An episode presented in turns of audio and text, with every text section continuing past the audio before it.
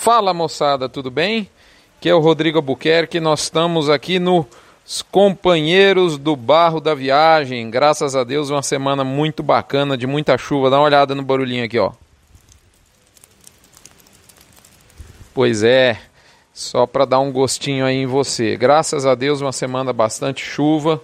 Nós estamos aqui no Mini Front, nessa edição que está indo ao ar no dia 25 de janeiro a penúltima semana desse mês. Aqui, como você sabe, para falar do curto prazo da arroba bovina. Você sabe, mas não custa lembrar, esse minifront chega no oferecimento sempre especial de MSD, Saúde e Reprodução Animal, Vemax, aditivo à base de virginiamicina da Fibro, Agropecuária Grande Lago, o maior boitel da América Latina, e também do seu gerente de pasto. Ok? Bom, recadinho dado, eu entro agora no tema que você sabe é o que está nos deixando intrigados. Para melhorar tem que piorar primeiro. Você já escutou essa frase? Pois bem, ela é o retrato do boi gordo nesse nosso mês de janeiro. O cenário é o mesmo que eu estou descrevendo aqui desde o início do mês, ou seja, o que está imperando é a incerteza quanto ao nível de retomada da demanda. O que faz a indústria frigorífica colocar o pé no freio e cá entre nós, eles estão freando sem dó. E as informações é que vai continuar essa mesma estratégia na próxima semana, semana que entra aí. Parece imperar uma intenção dos frigoríficos de baixarem muito os estoques de carne, e nesse sentido eles trabalham com escalas muito curtas, com total tranquilidade, aparentemente. As reduções de preços nas ofertas do gado físico são a tônica e eu diria até uma ferramenta usada para reduzir a compra a um nível crítico. Dessa sorte, a média Brasil reduziu o valor da arroba do boi para 178,06, R$ 178,06 na condição a prazo, caindo pela segunda semana seguida. A vaca tem deságio médio nesse momento de 6,48%, em relação ao gado macho, na média ao redor do nosso país.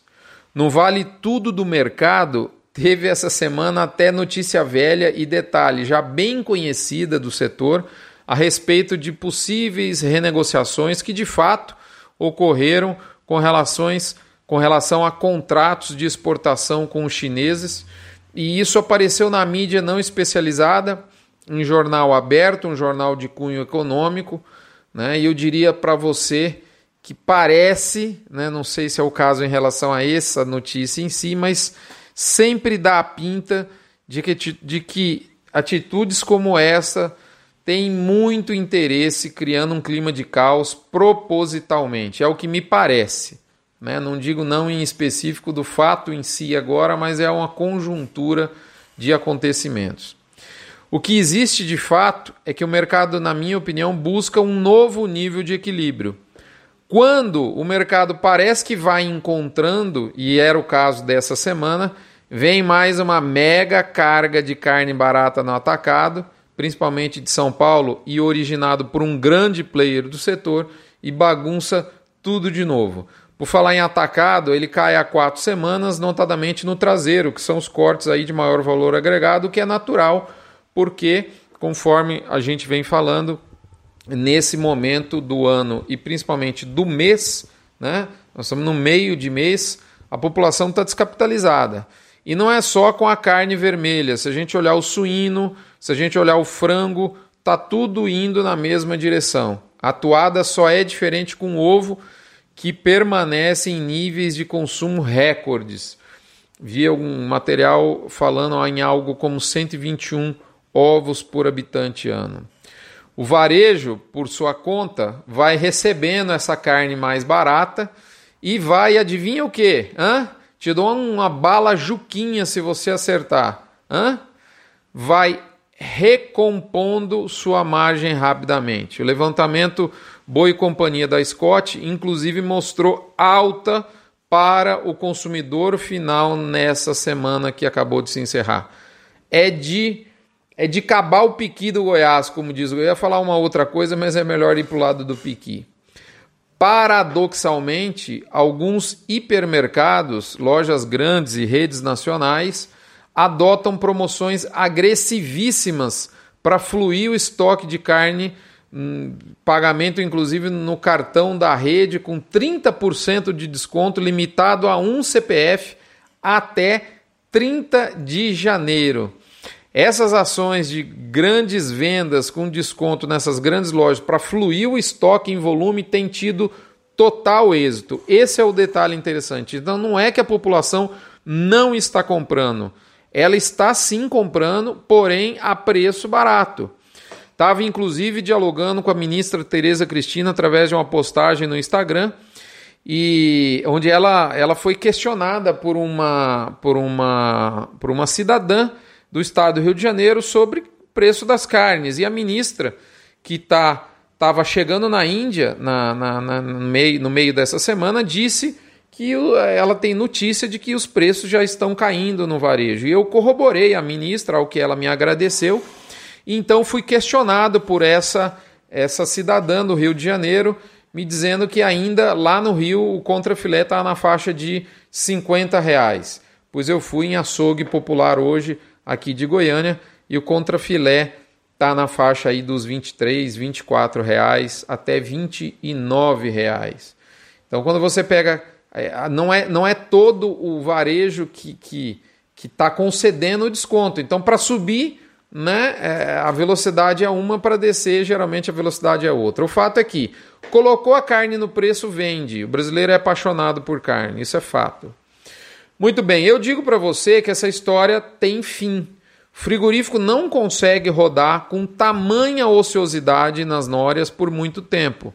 E o meu palpite continua sendo essa combinação de promoção de carne, redução de abate, seja por férias, seja por falhas nas escalas, mais retorno da exportação, mais volta às aulas, vai ajustar o estoque, vai dar o equilíbrio ao mercado, na minha opinião, de menos de 10 dias. Se for mais do que isso, eu vou me surpreender. É esse o meu palpite, é essa a minha a minha a minha o meu entendimento. Tá certo?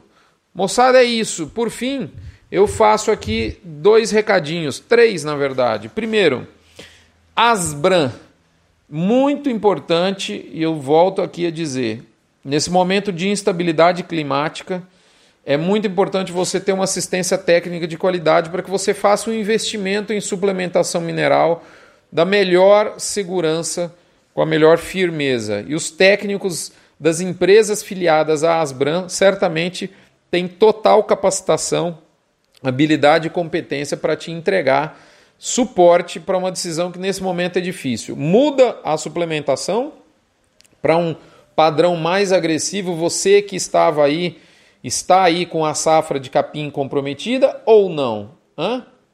Recadinho da Asbram para você. Procure essas empresas, elas vão te orientar com todo prazer, porque não há é, interesse maior das boas empresas de nutrição do que fazer você ganhar mais dinheiro. Esse é o interesse das filiadas da Asbram, certamente.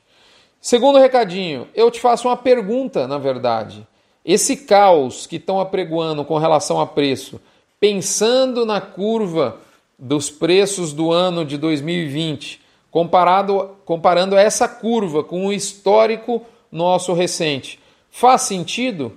É isso que o Front Premium vai entrar, vai abordar. Esse material está disponível para os assinantes hoje, dia 25 de janeiro, e para os não assinantes somente a partir do dia 31 de janeiro. Finalizo por aqui convidando finalmente você a participar da campanha do Agro contra o Câncer, doando um real por cabeça batida. Não vai esvaziar seu bolso e vai encher de amor, fé e esperança de cura o coração de alguém que precisa. Um abraço, até a próxima semana. Aguenta firme no arreio. Nós atingimos importantes níveis de preço, além inclusive da onde este que vos fala imaginaria que seriam possíveis de ser atingido nesse mês de janeiro, mas a minha visão é que essa sangria tem data para acabar. A situação está entrando num momento insustentável. Logo, logo nós vamos estar tá voando por ares menos nebulosos do ponto de vista de preço, tomara que continuem nebulosas como foi essa semana com relação à chuva no centro-oeste. Até a próxima, fiquem com Deus, um abraço.